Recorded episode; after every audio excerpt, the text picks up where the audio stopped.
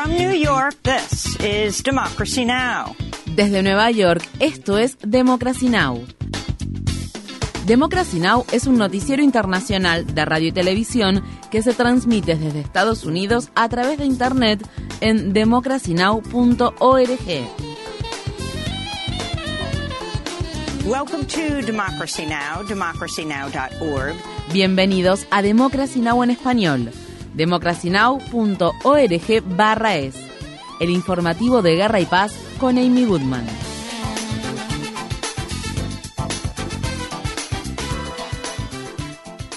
Al comenzar la cumbre del G7 en la ciudad japonesa de Hiroshima, los líderes mundiales acordaron imponer nuevas sanciones a Rusia por la invasión de Ucrania. Previo a la primera reunión conjunta del viernes, el presidente Joe Biden y otros líderes mundiales depositaron coronas de flores en el Memorial de la Paz de Hiroshima y plantaron un árbol en honor a las víctimas del bombardeo que Estados Unidos lanzó contra Hiroshima el 6 de agosto de 1945, que constituyó el primer ataque nuclear en la historia de la humanidad. El presidente Biden no emitió ninguna disculpa por el ataque. Un grupo de activistas contra las armas nucleares se manifestó en las calles de la ciudad.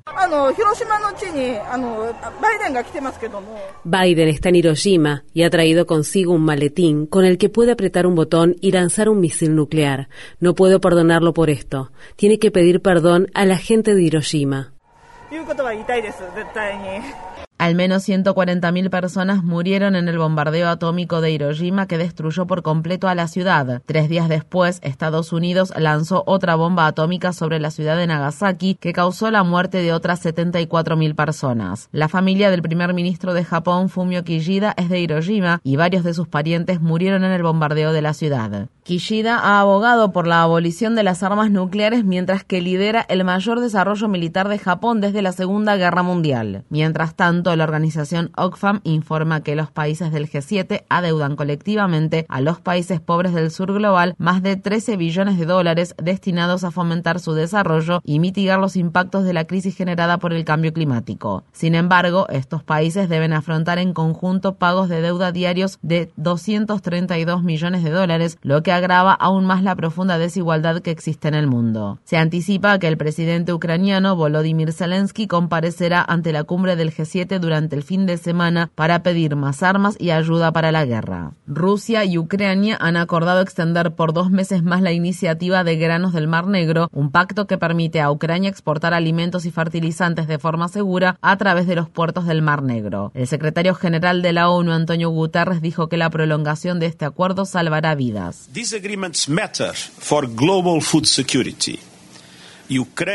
Estos acuerdos son importantes para la seguridad alimentaria mundial. Los productos ucranianos y rusos alimentan al mundo. Bajo la iniciativa de granos del Mar Negro se han exportado más de 10 millones de toneladas de alimentos.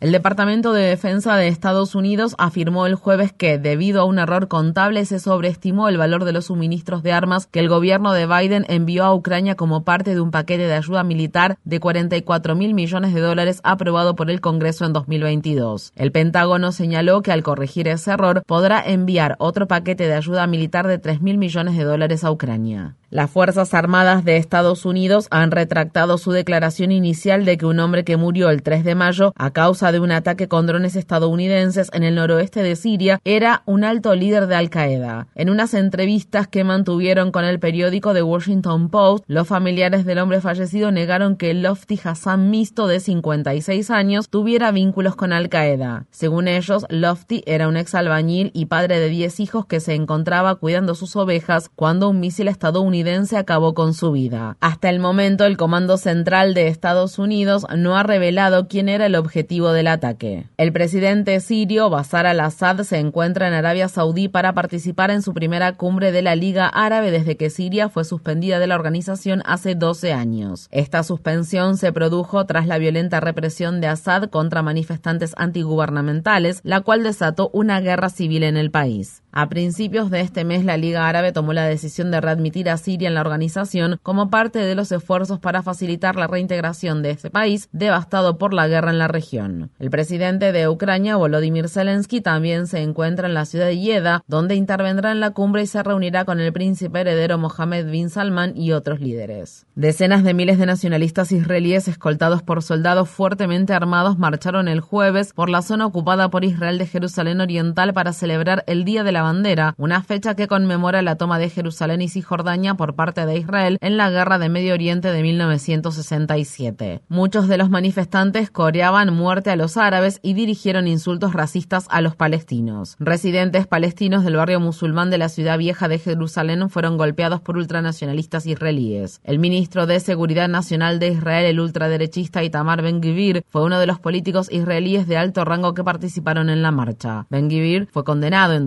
2007 por incitación racista contra los árabes y por apoyar a una organización terrorista. Rosis Kamel, corresponsal de la agencia de noticias AFP en Jerusalén, publicó un video que muestra a manifestantes israelíes arrojando palos, piedras y botellas a un grupo de periodistas que se encontraban en la puerta de Damasco. La corresponsal escribió al respecto: Los manifestantes lanzan vítores cada vez que nos golpean con proyectiles. Tres periodistas resultaron heridos durante el incidente, al menos dos de ellos con lesiones en la cabeza. En la franja de Gaza, militares israelíes dispararon balas reales y lanzaron gases lacrimógenos contra los palestinos que se habían congregado para protestar a lo largo de la barrera altamente fortificada que separa el territorio sitiado de Israel. Estas fueron las palabras expresadas por Ismail Rudwam del grupo de resistencia islámica Hamas.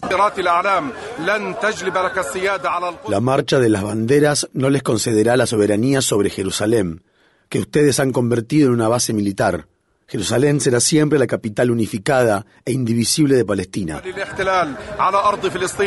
En Estados Unidos, miembros del Bloque de la Libertad, un sector congresual de extrema derecha, han pedido al presidente de la Cámara de Representantes, al republicano Kevin McCarthy, que suspenda las negociaciones con la Casa Blanca sobre el aumento del límite de la deuda nacional. Los miembros del bloque han dicho que están dispuestos a permitir que Estados Unidos incumpla con el pago de sus obligaciones, lo cual podría ocurrir a partir del 1 de junio, a menos que los demócratas acepten recortes significativos en los gastos federales relacionados con vivienda, educación, atención sanitaria, asistencia alimentaria y medio ambiente. El ultraderechista Bloque de la Libertad también ha exigido que los demócratas acepten acelerar la aprobación de permisos para proyectos de petróleo, gas y minería y rescindir la mayor parte de la legislación en materia climática promulgada por el presidente Biden. En respuesta, un número creciente de demócratas ha instado a Biden a invocar la autoridad que le confiere la Constitución estadounidense para evitar el impago de la deuda, una estrategia legal que hasta ahora no ha sido utilizada. Estas fueron las palabras expresadas por el senador independiente del estado de Vermont, Bernie Sanders. De hecho, la decimocuarta enmienda de la Constitución establece claramente y sin ambigüedades, y cito textualmente, la validez de la deuda pública de Estados Unidos no debe ser cuestionada. ¿Es esta una solución perfecta? ¿Invocar la decimocuarta enmienda de la Constitución es una solución perfecta? No, no lo es pero el uso de esta enmienda permitirá a Estados Unidos seguir pagando sus obligaciones en tiempo y forma, evitar una catástrofe económica y recortes que podrían tener consecuencias devastadoras para algunas de las personas más vulnerables de este país. La senadora demócrata del estado de California, Dianne Feinstein, experimentó complicaciones significativamente más graves a raíz de su reciente enfermedad de lo que su equipo reconoció previamente. El periódico The New York Times afirma que el herpes zóster reciente que padeció Feinstein desencadenó un caso de encefalitis, una inflamación cerebral que puede provocar trastornos persistentes de la memoria, el lenguaje y otros efectos cognitivos en los pacientes. Según el informe, Feinstein también sufre problemas de visión y equilibrio y parálisis facial a causa del síndrome de Ramsey-Hunt. Feinstein, de 89 años, regresó al Congreso de Estados Unidos la semana pasada después de una licencia de varios meses durante la cual faltó a más de 90 votaciones. Además, su ausencia generó un retraso significativo en el Comité Judicial del Senado, ya que se postergaron decenas de votaciones para confirmar a las personas designadas por el presidente Biden para ocupar cargos en los tribunales federales. Un número creciente de demócratas ha pedido la renuncia de Feinstein, pero hasta ahora ella se ha negado a hacerlo. Legisladores del sector progresista del Partido Demócrata han vuelto a introducir una legislación que ampliaría la cobertura de Medicare a toda la población estadounidense. Medicare es un programa de salud pública que actualmente garantiza el acceso a la atención sanitaria a personas discapacitadas o de edad avanzada en Estados Unidos. La ley Medicare para Todos de 2023 ha obtenido un apoyo sin precedentes en el Congreso estadounidense, ya que más de 120 legisladores respaldan la medida. La congresista demócrata de Washington, Pramila Jayapal, quien preside el bloque progresista del Congreso, afirma que el 38% de las personas que fueron encuestadas en 2022 informaron que no obtuvieron la atención médica que necesitaban porque esta era demasiado costosa para ellas. That's not to mention the millions who are drowning in medical debt. Además, millones de personas se encuentran abrumadas por enormes deudas médicas y millones más correrían el riesgo de caer en la bancarrota si sufrieran una fractura, un accidente automovilístico o tuvieran que empezar a tomar una medicación nueva. Se estima que 68.000 personas mueren cada año solo porque no pueden pagar el costo de su atención médica. Eso es criminal.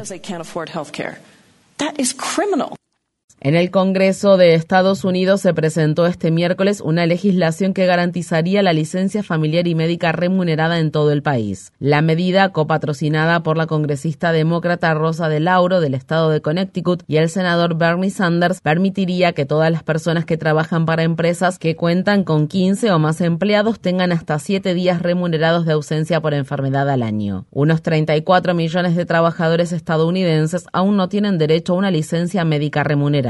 En noticias sobre inmigración, una niña migrante panameña de 8 años murió mientras estaba bajo la custodia de la patrulla fronteriza de Estados Unidos. La Oficina de Aduanas y Protección Fronteriza informó el miércoles que Anadí Tanay Reyes Álvarez estaba detenida junto a sus padres y dos hermanos mayores en una instalación fronteriza situada en la ciudad tejana de Harlingen cuando comenzó a experimentar una emergencia médica y fue declarada muerta en un hospital local poco después. Los padres de la niña que son de Honduras dijeron que ella había nacido con un problema cardíaco. Las autoridades hondureñas exigen una investigación exhaustiva de lo sucedido. Es el primer caso documentado de fallecimiento de un menor migrante bajo la custodia de la patrulla fronteriza. El hecho se produce luego de que funcionarios del gobierno estadounidense confirmaran el viernes que un migrante no acompañado de 17 años murió a principios de este mes en una instalación del Departamento de Salud y Servicios Humanos de Estados Unidos en el estado de Florida. Un menor hondureño de cuatro años también murió en marzo mientras se encontraba bajo la custodia del Departamento de Salud y Servicios Humanos. La Corte Suprema de Estados Unidos ha desestimado un intento de varios estados liderados por republicanos para reactivar la política migratoria basada en el título 42 del Código de Regulaciones Federales de Estados Unidos que se implementó durante la presidencia de Trump al inicio de la pandemia y que fue levantada el jueves pasado por el gobierno de Biden. Esta política migratoria se usó durante tres años para expulsar a casi 3 millones de solicitantes de asilo en la frontera entre Estados Unidos y México sin el debido proceso. La congresista del estado de Missouri, Cory Bush, que pertenece al sector progresista del Partido Demócrata, presentó un proyecto de ley que propone asignar 14 billones de dólares para pagar reparaciones a la población negra de Estados Unidos. Cory Bush habló este miércoles en una conferencia de prensa que brindó frente al Capitolio de Estados Unidos. Es evidente que las secuelas de la esclavitud se mantienen en la actualidad. Persiste una significativa disparidad de riqueza entre las personas blancas y negras y continúan existiendo restricciones al derecho al voto, segregación racial y urbana, así como disparidad en las tasas de mortalidad infantil y otros problemas de salud. Es injusto que la brecha de riqueza entre la población blanca y la negra sea de 14 billones de dólares. Eso no debería suceder en una sociedad justa y equitativa. Cory Bush habló rodeada de otros copatrocinadores del proyecto de ley, incluida la congresista de California y candidata al Senado de Estados Unidos, Barbara Lee, quien también presentó una resolución para crear una comisión para la verdad, la sanación racial y la transformación. Infórmate bien visita nuestra página web democracynow.org/es. Síguenos por las redes sociales de Facebook, Twitter, YouTube y SoundCloud por Democracy Now! es.